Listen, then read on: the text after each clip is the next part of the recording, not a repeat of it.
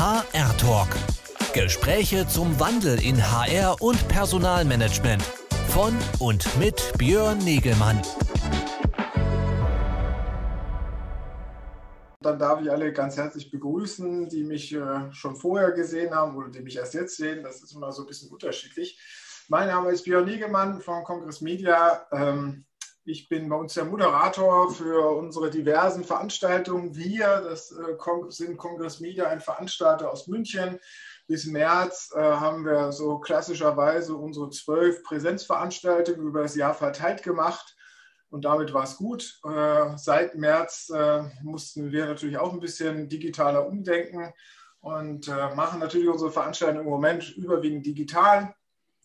Da auch ähm, viel spezieller und enger getaktet und begleiten das Ganze mit Talk-Formaten wie diesem HR-Talk am Freitag, äh, bei dem ich immer wieder interessante Gäste habe, äh, die ich hier äh, äh mir einladen darf und mit denen ich über ihre oder spezifische Themen sprechen darf, 45 Minuten.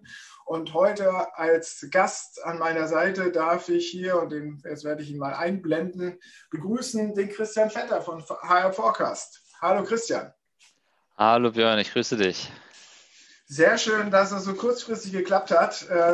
Wir hatten da eigentlich eine andere Planung, die äh, musste dann nochmal ersetzt werden und da bist du spontan eingesprungen äh, zwischen zwei Terminen. Man muss flexibel sein heutzutage, ne? genau. Christian, du bist einer der Gründer von, von HR Forecast aus München. Ihr beschäftigt euch äh, ja im weitesten Sinne äh, natürlich mit datenbasiertem HR-Management, was wir auch heute äh, besprechen wollen. Ähm, aber gib du doch einfach noch mal einen Abriss äh, zu dir. Wer ist Christian Vetter und äh, was macht HR Forecast? Ja, mache ich sehr gerne. Danke Björn für die Intro. Also äh, kurz zu mir. Ich bin einer der Gründer von HR Forecast, habe die Reise vor sechs Jahren begonnen, war zuvor bei Siemens tätig. Ich kenne also beide Welten, die Startup-Welt, jetzt mit HR Forecast, also auch die Großkonzernwelt über Siemens. Ich habe auch bei Siemens studiert und komme auch gar nicht aus dem HR-Umfeld. Eigentlich habe ich da mich mit Controlling und Finance beschäftigt. Ich bin auf jeden Fall aber mal ein datengetriebener Mensch. Das, so viel steht fest. Und, ja, ähm, Controller sind ja immer datengetrieben, oder? Ja, ja, genau, auf jeden Fall. Und äh, mich hat ähm, die Domäne HR offen gesprochen damals noch so gar nicht interessiert, aber als ich dann vor, vor einigen Jahren, damals zu meiner Abschlussarbeit, festgestellt hatte, dass im Personalmanagement eben so viel Potenzial besteht, mit Daten da wirklich noch was zu, zu, zu reißen, was zu machen, haben wir uns entschieden. Wir sind nämlich alle Finance und Controller. Ähm, lass uns doch mal so schauen, wie wir datengetriebene Aspekte in HR mit reinbringen können. Und seitdem sind wir da mit äh, vollem Elan dabei. Und ähm, genau, dann vielleicht auch zur Überleitung zur HR Forecast noch kurz. Also neben dem Gründerteam, das immer aus zwei Leuten besteht, ähm, haben wir mittlerweile ein Team von ungefähr 40 aufgebaut und wir beschäftigen uns mit den Fragestellungen rund um HR, wie man das mit Daten entsprechend vielleicht smarter, vielleicht effizienter, vielleicht auch besser machen kann und testen also die Limits und Grenzen mit sehr viel Erfolg und ähm, ja, sind ähm, größtenteils in, in Europa tätig, aber machen natürlich auch überall auf der Welt die Projekte, weil unsere Kunden, größtenteils deutsche Großkonzerne, natürlich auch weltweite Daten haben und die auch entsprechend analysiert haben wollen. Controller-Mindset ist ja immer so ergebnisgetriebenes Mindset, oder? Reportings, ergebnisgetriebene Auswertung von historischen Daten, oder nicht? Ähm, also Controlling heißt ja eigentlich Steuern, hat aber in der Praxis, zumindest nach meiner Erfahrung, sehr viel ich mit. Ich ja auch vom Controller-Mindset. Genau, vom, vom, vom Mindset her sehr viel noch mit historischen Daten zu tun, aber was wir machen, ist im Prinzip äh, diese Modelle, Controlling-Modelle für zukunftsorientierte Szenarien heranzuziehen. Also insbesondere das Thema strategische Personalplanung ist unser Steckenpferd. Und ähm, da geht es natürlich darum, Modelle zu entwickeln, wie ich Themen, die morgen passieren, die noch nicht sicher sind, ja, die Glaskugel mit abbilden kann. Und eine Glaskugel mit Datenanschluss hat auf jeden Fall ein bisschen mehr Power als eine reine Glaskugel. Und deswegen ähm, äh, entwickeln wir eben diese Modelle, um ja, strategische Planung einfach umsetzbar zu machen. Ja. Wohl wissen, dass die Zukunft ungewiss ist bei, bei, der, bei dem Sticheln äh, bezüglich des Controller-Mindset. Das Controller-Mindset ist für mich auch immer so ein kontrollierendes Mindset. Ähm, ist, steckt das im datenbasierten HR-Management drin, dass wir unsere Mitarbeiter noch besser kontrollieren wollen? Ähm, kontrollieren kann man damit natürlich auch. Also es gibt auch ein paar Beispiele, äh, wie man im Bereich Performance Management da sehr, sehr detaillierte Analyse machen kann. Ist jetzt nicht so unser Thema, weil wir in Deutschland natürlich dazu auch gar nicht die Möglichkeiten haben. Neben natürlich der Frage, die sich hier stellen muss, ob man sowas überhaupt machen möchte. Ähm, insofern möglich ist natürlich mit Daten sehr viel. Ich meine, wir kennen ja viele Negativbeispiele, was man mit Daten alles so im privaten und im geschäftlichen Umfeld tun kann. Und ähm, ja, diese gibt es nun mal auch. Und wir beschäftigen uns natürlich mit allen Möglichkeiten, die aber Nutzen spenden für letztendlich idealerweise den Mitarbeiter, HR, Business und alle ähm, Ansprechpartner entsprechend zusammen, ja. Du hast ja in deinen Antworten sich schon so äh, die ganze Zeit gewendet. Also HR, datenbasiertes HR-Management hat nicht zum Ziel, eigentlich mehr Kontrolle zu schaffen, mehr Transparenz für den HR-Verwalter, sondern eher nach vorne denkend, neue Potenziale für Mitarbeiter zu erschließen. Ist das so das, was ich hoffe, rausgehört zu haben. Also das ist zumindest unsere Passion. Ähm, weiß nicht, was andere so mit ihren Daten tun, wie auch die Negativbeispiele gibt es ja. Unsere Passion ist so dieses Thema, dieser Servicegedanke, mit Daten einfach coole Services bereitzustellen. Wir kennen es ja auch im privaten Umfeld äh, von den ganzen Plattformen, auf denen man unterwegs ist. Da meldet man sich ja freiwillig an im Regelfall, weil man eben einen Service erwartet. Und im HR-Umfeld oder im Geschäftsumfeld ist es eben so, dass die Mitarbeiter da so noch gar nicht mitspielen wollen, meistens. Und wir denken halt, dass, ähm, der Mehrwert ist entsprechend nicht vorhanden und ich kriege den Mehrwert sicherlich nicht, indem ich sage, wir wollen euch auf die Finger schauen und jeden Klick überprüfen. Den Mehrwert kriege ich ähm, viel mehr, wenn ich Ihnen einen Service biete. Und das, du hast Transparenz angesprochen, ähm, unter dem negativen Aspekt. Ich finde das ein extrem wichtiges Thema, weil ähm, Transparenz braucht man und auch der Mitarbeiter braucht die Transparenz, auch wenn sie nicht immer 100% erfreulich sein mag, weil ähm, ich muss doch Leute darauf hinweisen, wenn ihr ihr aktuelles Skillprofil in Zukunft vielleicht nicht mehr benötigt wird in der Form. Und das wird heutzutage grandios versäumt, egal ob es Groß- oder Kleinunternehmen sind. Und da finde ich Transparenz enorm wichtig, weil sonst ist irgendwann fünf nach zwölf und nicht mehr fünf vor zwölf. Und ähm, deswegen ist es, glaube ich, ein sehr wichtiger Treiber Lass uns das nochmal ein bisschen so konkretisieren für Leute, die vielleicht noch nicht so tief in der Materie beim datenbasierten HR-Management drinstecken. Im Raum steht ja da auch so ein bisschen das Schlagwort People Analytics immer wieder. Ja. Ähm,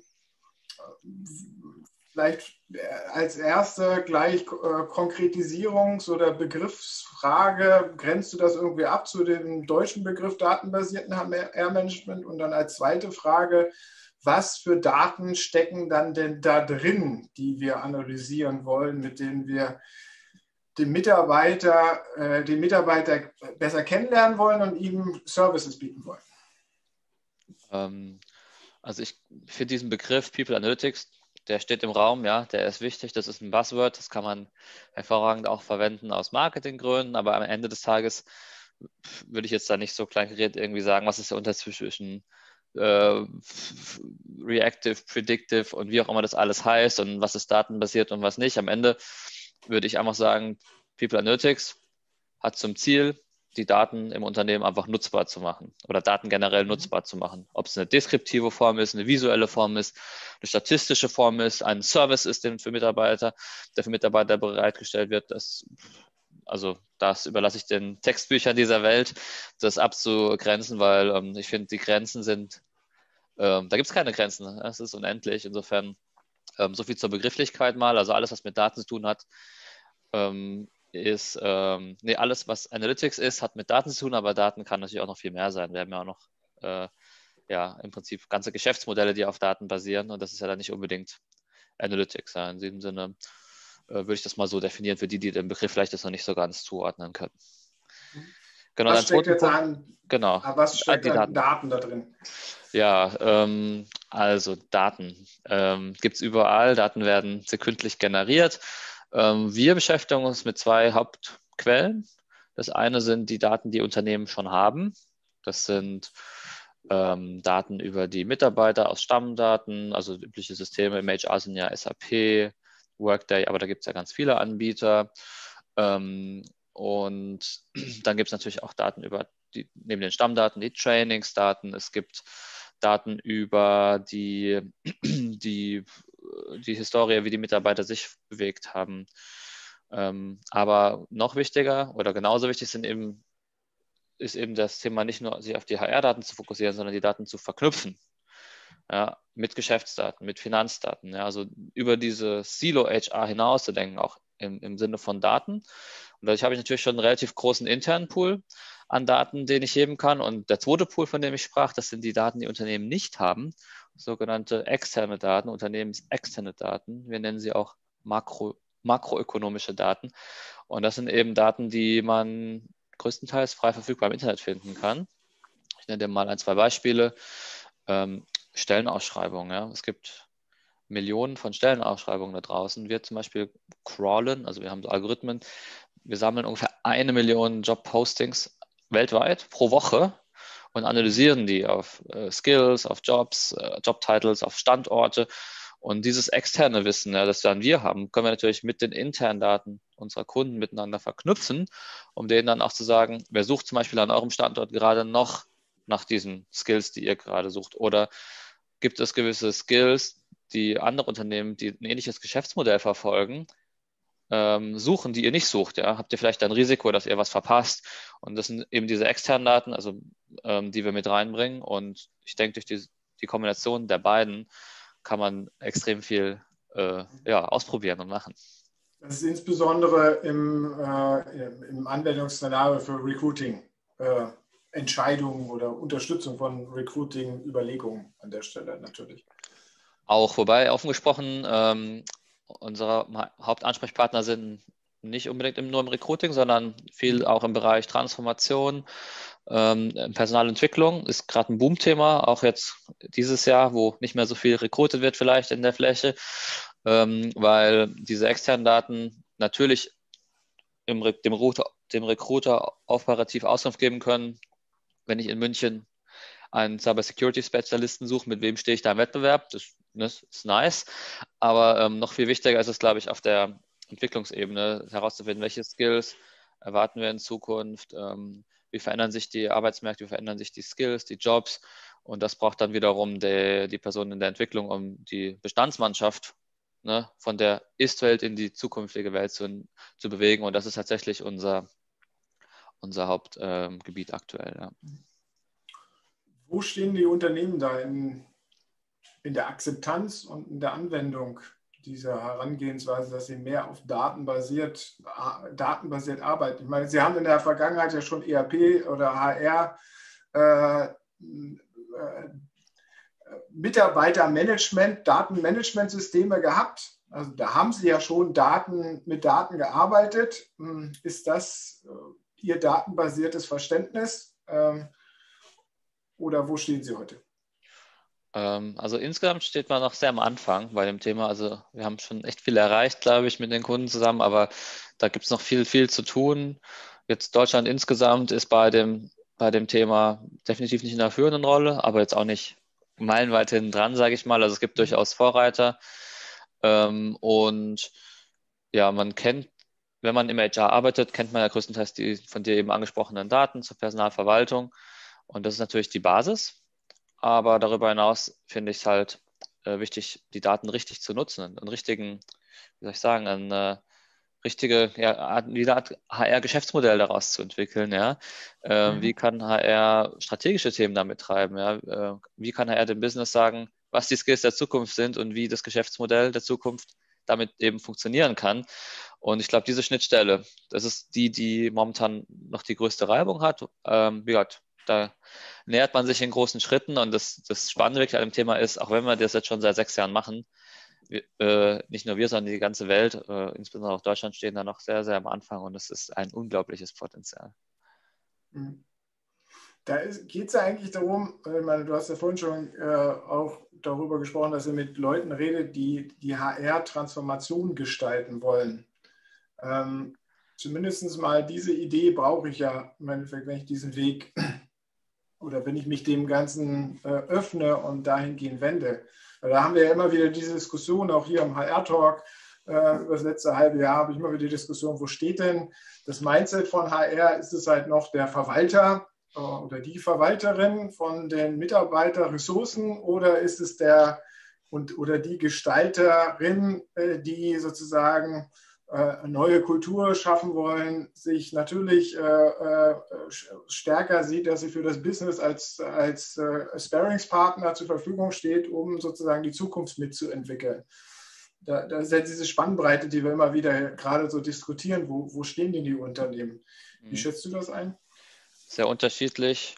Ähm, Im Prinzip ist HR sehr gut vergleichbar mit mit einer Branche, mit vielen der Branchen, die wir hier haben, egal ob jetzt Chemie, Automotive oder im, im Serviceumfeld. Es gibt immer, ich sag mal, die, die klassische Geschäftsmodelle, die klassische Welt, aber immer mehr auch die neuen Geschäftsmodelle, die, diese neue Welt. Und eine HR-Abteilung bildet im Prinzip das im Kleinen ab. Es, es gibt noch sehr, sehr viele Leute, die sich mit diesen ähm, HR-Themen ähm, beschäftigen, wie äh, Verwaltung etc. Es gibt aber auch immer mehr Leute, die die Aufgabe haben, diese Schnittstelle zu bilden zwischen den strategischen Themen auch. Und das ist zumindest die Wahrnehmung, die ich habe, dass ähm, sich gerade dieser Wandel gerade beginnt. Ähm, vergleichen wir mal vielleicht HR mit einer anderen Funktion, Marketing. Ja. Marketing wurde als 20 Jahr, äh, vor 20 Jahren definitiv als Cost Center gesehen. Ja. Heutzutage ist Marketing in den meisten Unternehmen ein Profit Center weil es eben die Technologie ermöglicht, konkrete Rückschlüsse darauf zu ziehen, wie eine Maßnahme, ich sage nur Google Ads oder sowas, ja, also irgendwelche Werbung, die geschaltet wird, wie viele Leute da draufklicken, wie viele Kunden gewinnen werden können, was letztendlich für einen Erlös Das ist ja auch schon sehr fortschrittliches Denken. Auch da sind wir noch nicht in der Breite angekommen. Ja, genau. Aber das quasi Marketing vor 20 Jahren war immer ein Cost Center. Heute gibt es schon sehr viele Unternehmen, die ja. das ähm, anders betreiben. Und wir merken es in den, zum Beispiel in den vorhin angesprochenen Branchen, ja, auch B2B-lastige Branchen wie Chemie die überlegen sich auch immer viel mehr, wie sie solche digitalen Aspekte im Marketing mit lösen können. Ja. Und im HR ist im Prinzip das Gleiche, nur ein paar Jahre nach hinten versetzt. HR ist heute definitiv noch ein Cost-Center. Und ähm, ich glaube, in Zukunft wird immer mehr der Druck auch dahin gehen, Return of Investment zu berechnen ja, und im Prinzip den, den, den, den Mehrwert ähm, sozusagen wirklich zu quantifizieren. Und das ist natürlich schon äh, spannend, Thema neue Geschäftsmodelle und die sind halt im Regelfall in der mhm. heutigen Zeit mehr oder weniger datengetrieben.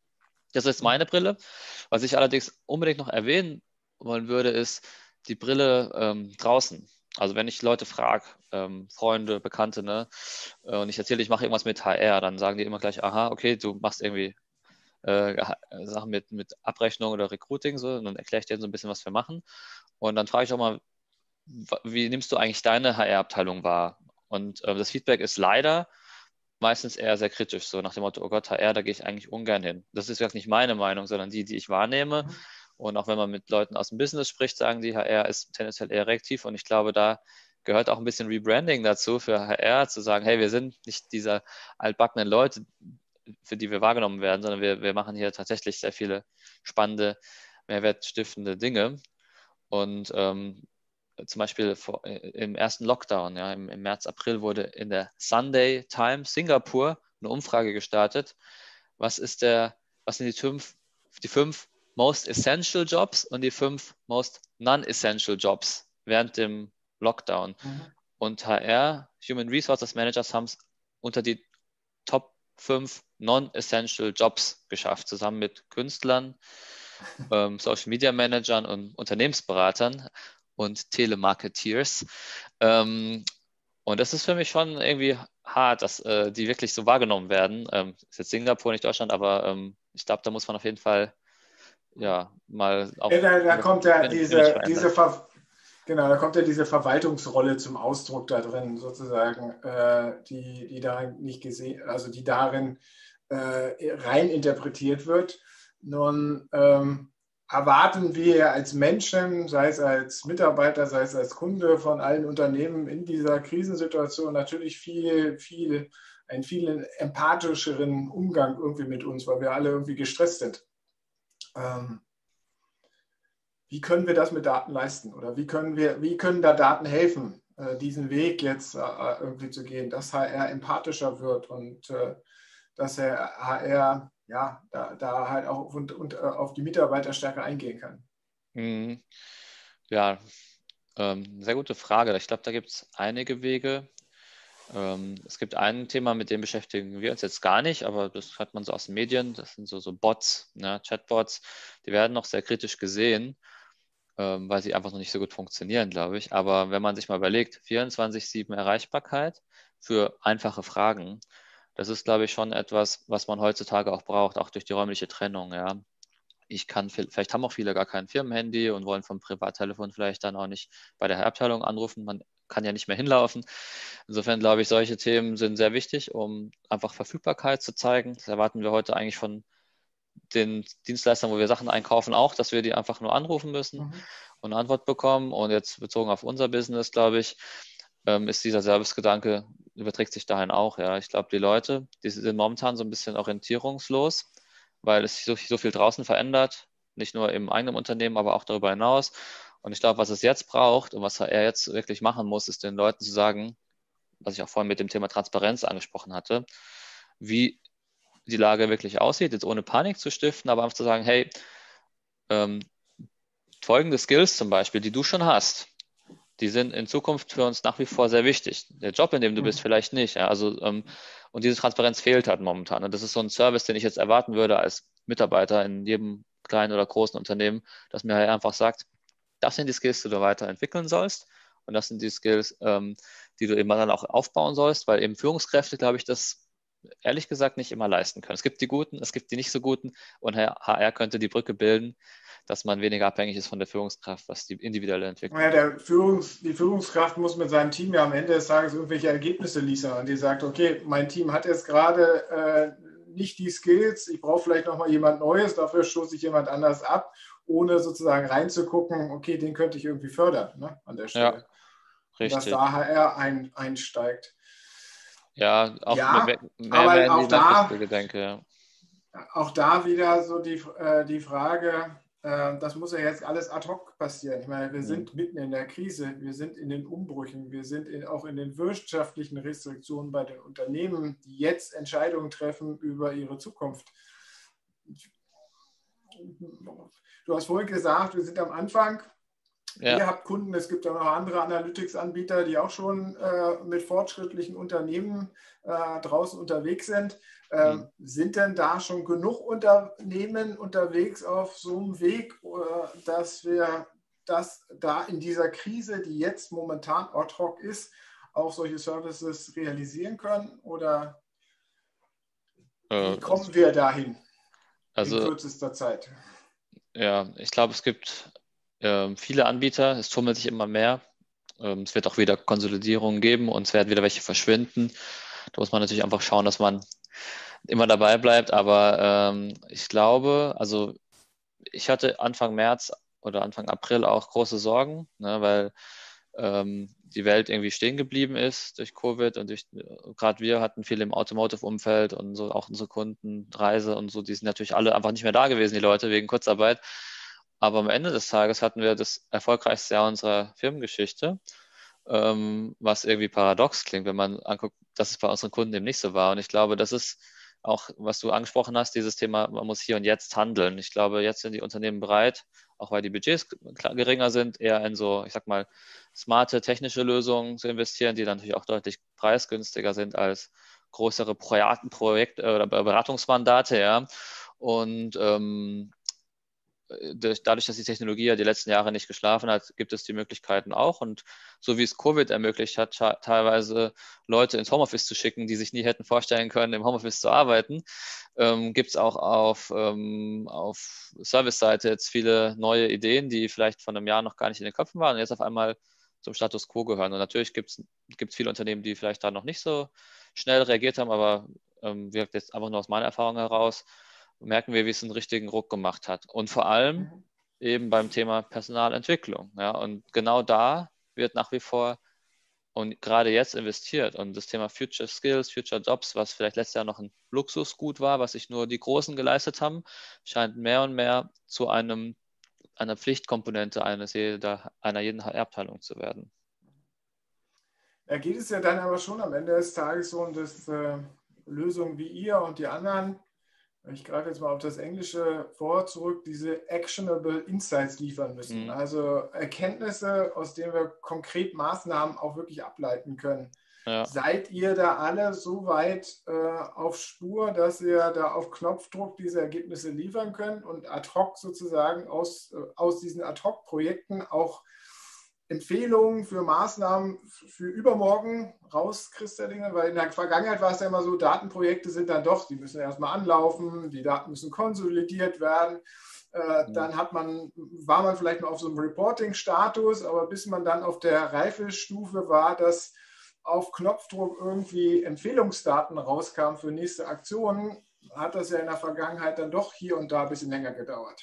Ja, insofern ganz gut, dass man das in der Vergangenheit gut gelernt hat, wie das auch gehen kann. Ich glaube, was sich beschleunigt hat, ist größtenteils nicht die Technologie, ähm, sondern mehr die Reaktionsgeschwindigkeit bei Kunden, weil die Not einfach so groß ist. Während man früher vielleicht noch äh, 20 Wochen auf den nächsten Betriebsrat-Slot warten musste, um die Themen auf die Agenda zu bringen, funktioniert das einfach jetzt okay. viel schneller. Und dadurch also wird es natürlich schon beschleunigt. Letztendlich war es nie ein Problem der Technologie, sondern eigentlich des Projektgeschehens oder des Projektablaufes. Genau, und dazu kommt noch, dass ähm, während früher solche Themen eher ad hoc getrieben als Projekt getrieben wurden, wird das jetzt viel mehr auch in eine Art Organisation reingebracht. Das heißt, die Erkenntnisse werden weniger von den Providern wie uns generiert, sondern mehr von dem Kunden selber. Und wir Provider stellen im Prinzip noch die Tools bereit, dass die Kunden das selber können. Das liegt auch daran, dass die Kunden viel reifer sind im Umgang mit Daten. Und ähm, im Prinzip stellt man in die Plattform oder das Tool hin, ähm, erklärt ihnen, wie sie ihre verschiedenen Geschäftsszenarien kalkulieren können. Am Ende sehen sie quasi in Echtzeit auf ihren Screens, was bedeutet das jetzt im Sinne von Lücken und ähm, dann geht es natürlich los, zu überlegen, wie diese Lücken geschlossen werden können. Ja. Hm. Das heißt, also es hört sich ja danach an, dass wir doch durchaus seit äh, äh, Frühjahr diesen Jahres, weil du warst ja schon öfters bei uns auch in der Veranstaltung, wir haben öfters mal diskutiert, du hast auch unseren Workshop immer mitgeleitet, aber da war es ja eher so visionär, äh, äh, was man machen könnte und jetzt sind wir doch einen ganz gewaltigen Schritt vorwärts gekommen, oder? Ja, auf jeden Fall, ja, einen großen Schritt weitergekommen. Was sind deine, ist dein Ausblick für 2021? Auch äh, inhaltlich ist es jetzt einfach nur, dass es äh, das Thema noch weiter in der Breite sich manifestiert oder siehst du da noch neue Themen? Ähm, also ich glaube, dieser Skill, das Pendel, das hatte ich glaube ich schon das letzte Mal erzählt, das äh, irgendwie sehr stark in Richtung Skills ausgeschlagen hat die letzten zwei, drei Jahre, schlägt jetzt langsam wieder in, die, in Richtung Kosten auch aus, weil die Unternehmen ihre Personalkosten natürlich momentan auch genau unter die Lupe nehmen. Aber am Ende des Tages ist es ja, eigentlich sollte es ja kein Entweder-Oder sein, Skills oder Kosten. Mhm. Ich glaube, ähm, also so merke ich zumindest, ein Weg, Kosten zu reduzieren, ist eben auch, das, die Skills optimal einzusetzen. Und ich glaube deswegen, also zumindest unsere unsere Strategie ist jetzt ganz stark auf die Skill-Thematik zu setzen, weil es eben eine sehr hervorragende Hebel bietet, um Kosten zu reduzieren, eben weil ich verstecktes Wissen, das ich eigentlich brauche, finde, aber auch transparent mache, welches Wissen ich in Zukunft nicht mehr brauche und die Leute rechtzeitig entwickeln kann, um dann wiederum Kosten zu sparen, weil diese Hire- und Fire-Mentalität ja auch nicht mehr funktioniert. Das haben wir, glaube ich, 2007 in der letzten Krise alle gemerkt. Die Leute, die einmal weg sind, die kommen dann, wenn es bergauf geht, einfach nicht mehr wieder, weil der Arbeitsmarkt eben gerade die Leute dann auch braucht. Und insofern ist es jetzt dieser schmale Grad ne, zwischen Skill Management und Kostenoptimierung. Und der wird spannend sein in 2021. Wie das genau dann ausgeht, wissen wir alle noch nicht. Ja? Aber ja. ähm, das sind, die, glaube ich, die, die beiden Hauptthemen. Bei dem Thema äh, Zukunftsfähigkeiten äh, erkennen, ähm, Defizite aufzuzeigen, wo man steht, ähm, sowohl aus Organisationssicht als auch aus der, aus der Mitarbeiter-Einzelsicht. Da gibt es ja unterschiedliche Lösungswege. Da gibt es natürlich den Weg äh, datenbasiert. Äh, dann haben wir natürlich, weil wir auch andere Veranstaltungen haben, immer noch diese sozialen Netzwerke, wo das eigentlich von der Mitarbeiterseite der sich ja selber nochmal irgendwie in dem Netzwerk der Kompetenzen halt irgendwie zusammenfinden kann. Wächst das noch stärker zusammen? Mhm. Ja, ich glaube schon. Also viele nutzen ja LinkedIn und Xing, jetzt nicht alle, aber viele. Und das ist ja im Prinzip eine Plattform, die dazu führt, dass Kollegen, Unternehmensexterne, aber auch Dienstleister wie Headhunter, die kommen da alle irgendwie auf einen, einen Fleck zusammen. Und ich glaube, so wird sich das auch im Unternehmen zeigen, dass ähm, Mitarbeiter mit den, mit den Jobs und Aufgaben und den Projekten der Zukunft besser zusammengeführt werden und das Business auch tatsächlich dieses ja, dieses, diese holistische Einheit irgendwie auch über so Plattformen dann einfach steuern wird. Ja. Da haben wir ja einen Megaschub mit der Verbreitung von MS Teams, also von mhm, Team-Kollaborationslösungen genau. bekommen, wo ja auch massenhaft Daten drin stecken. Ja. Also über woran die Leute gerade aktuell arbeiten, womit sie sich beschäftigen, wo welche Fragen noch sind, etc. Also das müsste ja jetzt alles mal zusammengeführt werden, oder? Das wäre auf jeden Fall spannend. Ja, ich habe auch gesehen, äh, wir nutzen ja selber uns in der Firma MS Teams. Da gibt es tatsächlich sehr viele Analysemöglichkeiten. Ähm, ich nehme mal an, in, je nach Unternehmen werden die teilweise auch eingeschränkt sein, ne, nach Mitbestimmung etc. Aber die Daten sind nun mal im ersten Schritt da und äh, es gibt sicherlich smarte Lösungen, da einen guten Nutzen draus zu ziehen. Und äh, MS Teams oder generell die, die Microsoft-Tools sind ja omnipräsent in den meisten Unternehmen und ich glaube, man sieht es ja auch nicht umsonst am Aktienkurs oder Börsenkurs von oder Marktwert von Microsoft, dass die da wohl in die richtige, in das richtige Feld investiert haben. Ja, also das ist ein krasses Thema, ja. Gut. Bisher äh, konnte ich noch nirgendwo feststellen, dass du irgendwo äh, jetzt da pessimistisch in die Zukunft schaust. Ähm, aber trotzdem, was, wo siehst du die größten Herausforderungen noch auf dem Weg, die eigentlich zu lösen werden, wo, äh, wo die Unternehmen eigentlich äh, noch mehr darüber nachdenken müssen, um halt äh, besser auf diesen Pfad zu kommen und wirklich die Potenziale von diesem datenbasierten Ansatz halt auch ausschöpfen zu können? Also das, die größte Sorge, die, die mich umtreibt, ist, dass in vielen Unternehmen noch viele Risiken schlummern, die noch nicht bekannt sind, ja, glaube ich. Und äh, man hat ja schon vor Corona so ein bisschen festgestellt, dass es ein bisschen die Bremse gedrückt wurde in vielen Unternehmen, weil auch die Geschäftsmodelle sich da verändern und die vor großen Herausforderungen stehen. Und meine Hauptsorge ist eigentlich, ist weniger auf irgendwie äh, datenbasiertes Management bezogen, sondern einfach generell auf die Workforce von Deutschland oder generell die weltweite Arbeit bezogen ist, dass, glaube ich, sehr viele Jobs sich jetzt noch schneller verändern werden, ja, wie sie es in der Vergangenheit schon getan haben. Und das birgt natürlich zum einen Chancen, aber auch natürlich sehr viele Risiken.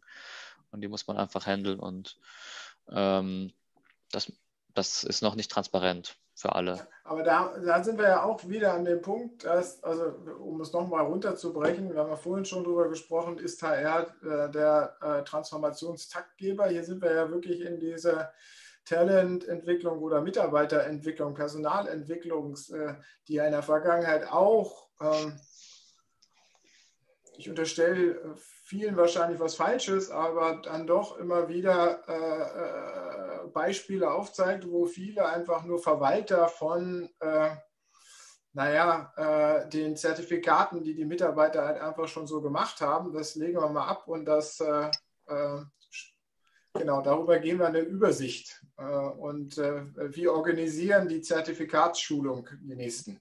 Ja, definitiv. Ich meine, es werden Milliarden in Personalentwicklung ja investiert, so ist es ja nicht. Nur die Frage ist, wo kommt es am Ende an? Und ähm, nicht umsonst gibt es einige Unternehmen, die viel erfolgreicher sind als andere draußen, ja, am Ende am Markt.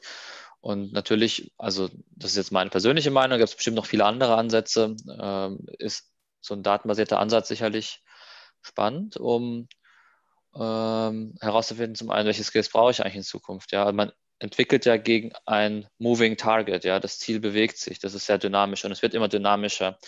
Und man kann den Unternehmen jetzt eigentlich auch nicht wirklich vorwerfen, wenn die so viel in Personalentwicklung investieren, wenn sie gar nicht wissen, wohin sie sich entwickeln werden, weil vielleicht das Geschäftsmodell noch nicht mal klar ist vom Business, dann ähm, ne, ohne Ziel kann ich nichts messen. Und dann, wenn ich auch das Ist nicht kenne, wenn nämlich welche Skills die Leute heute schon haben, das ist ja für die meisten Unternehmen gar nicht transparent, entwickle ich im Prinzip im Nebel.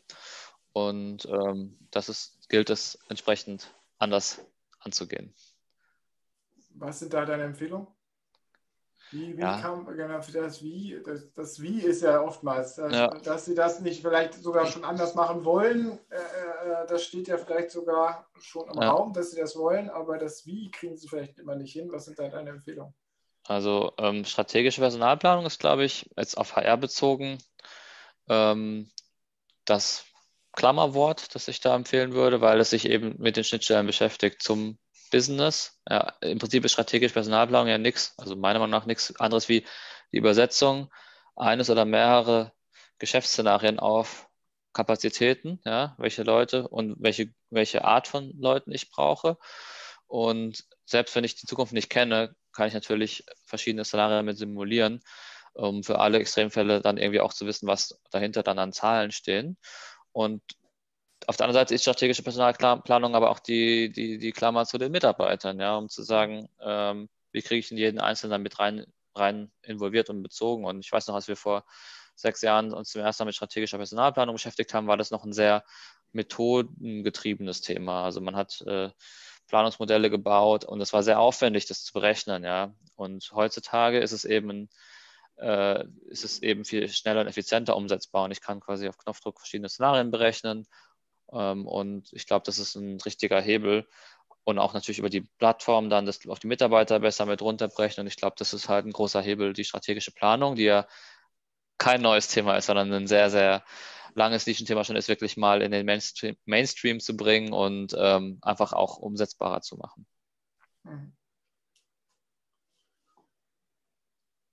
Da ähm, jetzt ist mir gerade mein, mein Gedanke entfallen. Ähm, äh, der, der, der Punkt ist, genau, jetzt habe ich es wieder.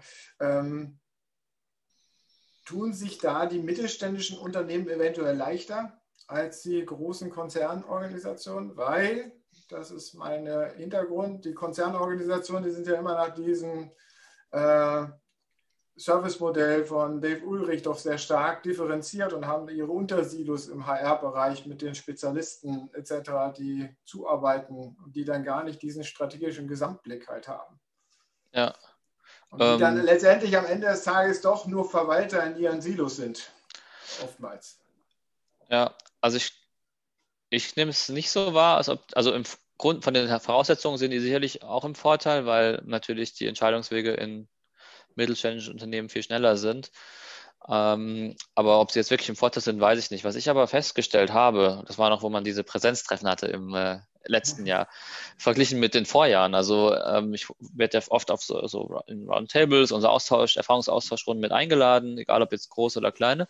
Und ich habe immer festgestellt, die großen haben mir viel mehr Spaß gemacht, weil da ging es um strategische Themen. Bei den kleinen ging es halt um irgendwelche sehr administrativen Themen. Aber, jetzt kommt das Aber, Letztes Jahr war ich in ein, zwei Runden eingeladen, auch wieder mit eher kleineren mittelständischen Unternehmen. Und die haben sich auf einmal ausgetauscht über Skill Management, über strategische Planungstools. Ja, und zu dem Thema war ich auch dabei. Und da habe ich festgestellt, wow, die haben jetzt Folgendes gemacht. Das ist vergleichbar mit der Telekommunikationsgeschichte. Äh, in vielen Entwicklungsländern wurde Festnetz übersprungen, die sind direkt auf, auf Mobilfunk gegangen. Und da ist es ähnlich, glaube ich die, ähm, die kommen tatsächlich aus ihrer Excel-Welt, die machen, haben sehr viel mit Excel gemacht und überspringen jetzt diese Generation von diesen massiven administrativen Tools und gehen gleich in, sag ich mal, wie, ne, wie wir es vom Handy kennen, in diese Apps rein, smarte Apps, ähm, Skill Management, strategische Planung. Für jedes Thema suchen die sich quasi ähm, eine smarte Lösung am Markt.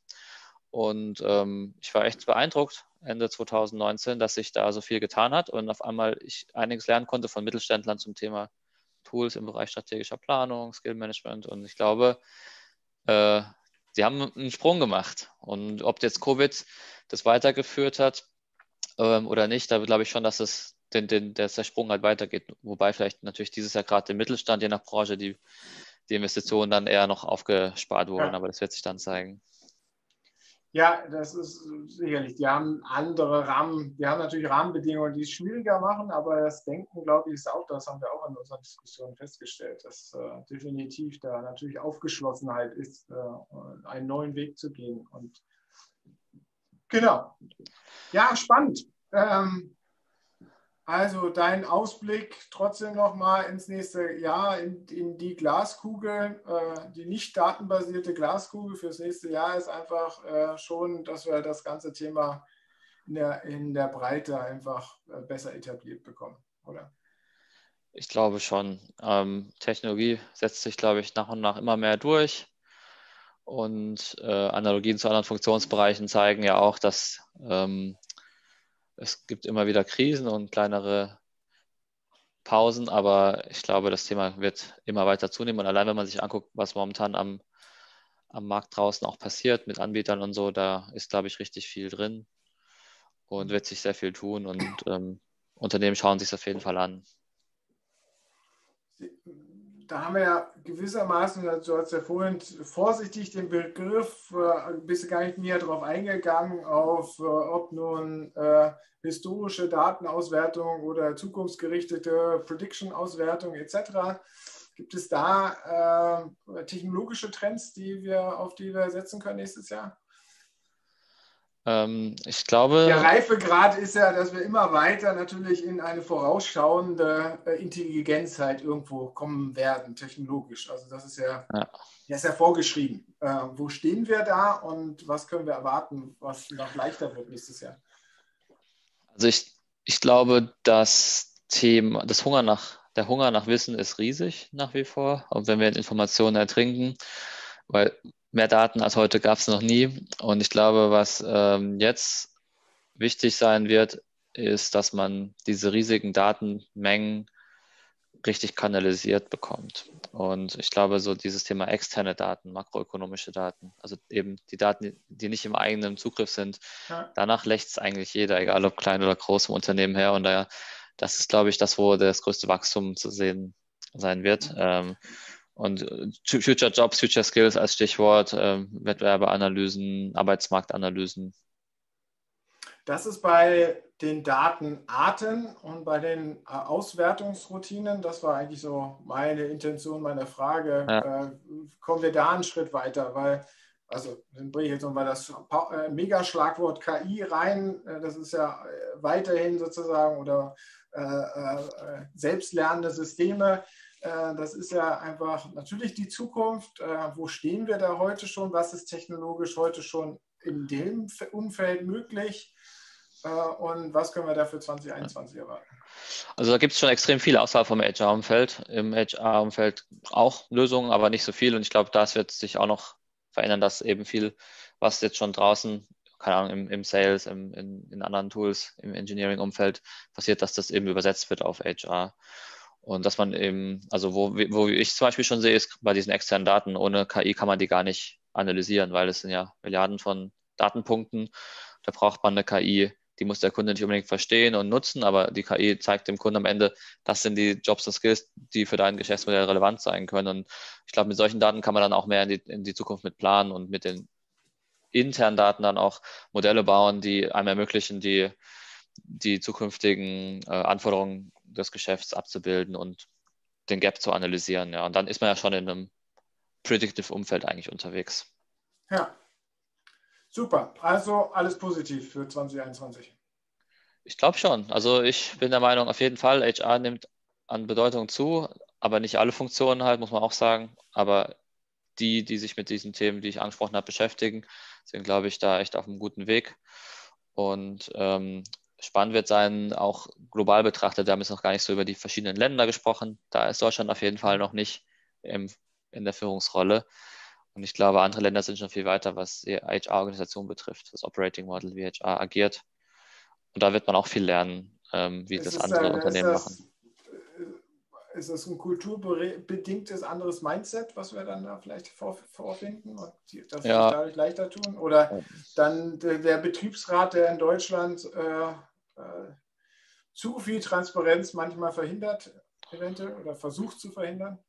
Hm, ja, ich glaube schon, dass dieses Konstrukt Richtlinien und Unternehmenstanker da eher bremsen, ja. Die meisten Trends finden tatsächlich im amerikanischen Raum statt. Die sind da schon viel weiter, was jetzt konkret People Analytics betrifft. Jetzt. Also nicht auf uns bezogen, sondern auf die Unternehmen, die es nutzen. Ja, da gibt es sehr, sehr viele Anwendungsfälle. Ja, Und ich glaube, das wird sich aber überspannen. nicht so viel Wert gelegt. Nee, nee, auf jeden Fall nicht. Aber ich glaube, das ist das Coole, oder? So diese Anwendungsfälle, die es da draußen gibt, auf Made in Germany zu übersetzen, so mit äh, sauberen Methoden arbeiten. Und da gibt es ja einen Großteil der Anwendungsfälle, äh, die sicherlich auch nutzbar sind. Und was ich eigentlich sagen will, ist, da werden die, die Ideen, ähm, sind die schon viel mehr in der Breite drin, wohl wissend, dass die teilweise absolut nicht anwendbar sind auf uns. Aber da kann man natürlich schon viel von lernen und gucken, was ist da jetzt sinnvoll und was nicht. Weil die haben das alles einmal ausprobiert mit allen Pros und Cons und wir können es dann nutzen. Und da ist Deutschland, glaube ich, noch ein bisschen ja, langsam, aber auf einem ganz guten Weg. Also in Summe würde ich Deutschland im HR-Kontext so im, im absoluten Mittelfeld einsortieren. Da gibt es auch noch viele Länder, die viel weiter hinten dran sind. Vielleicht zum Abschluss, weil wir ja da jetzt gerade bei dem Datenschutzthema sind und äh, bei den Ressentiments äh, vielleicht dann aus dem Betriebsrat.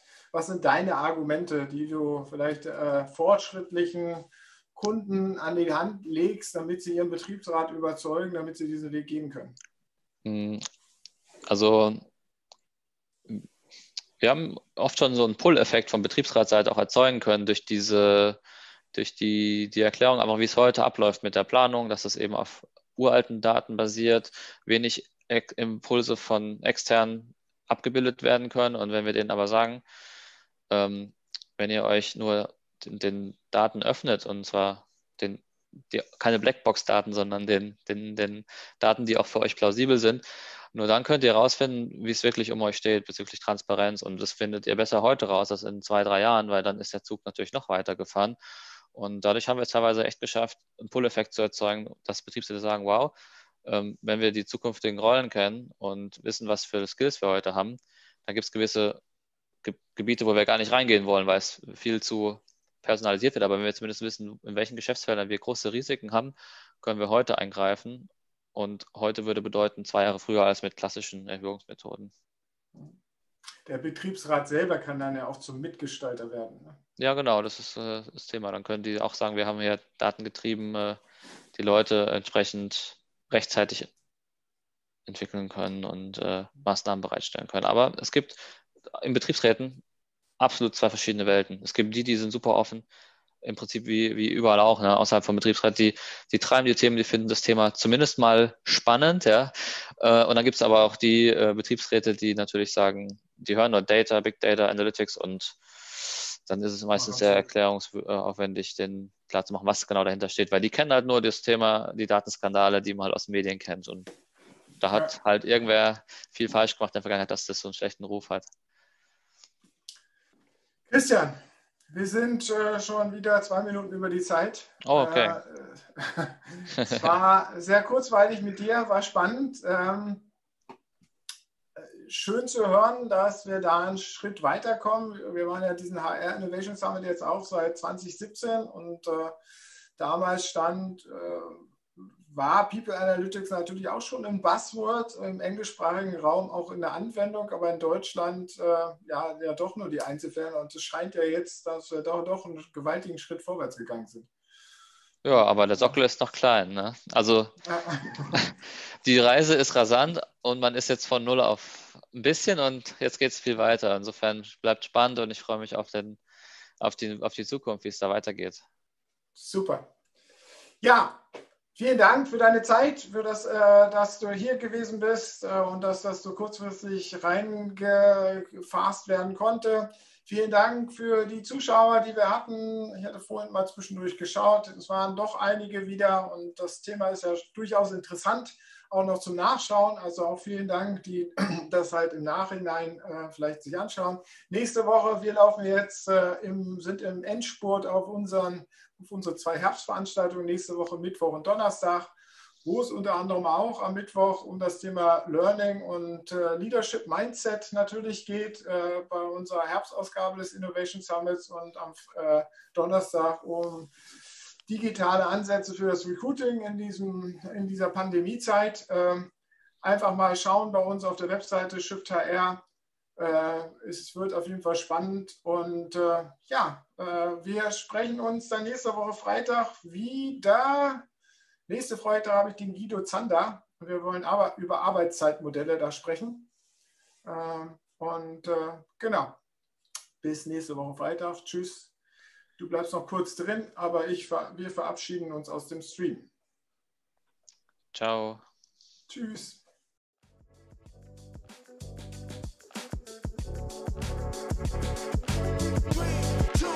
Das war der HR Talk mit Björn Negelmann. Weitere Informationen auf der Plattform zum Wandel in HR und Personalmanagement www.shifthr.de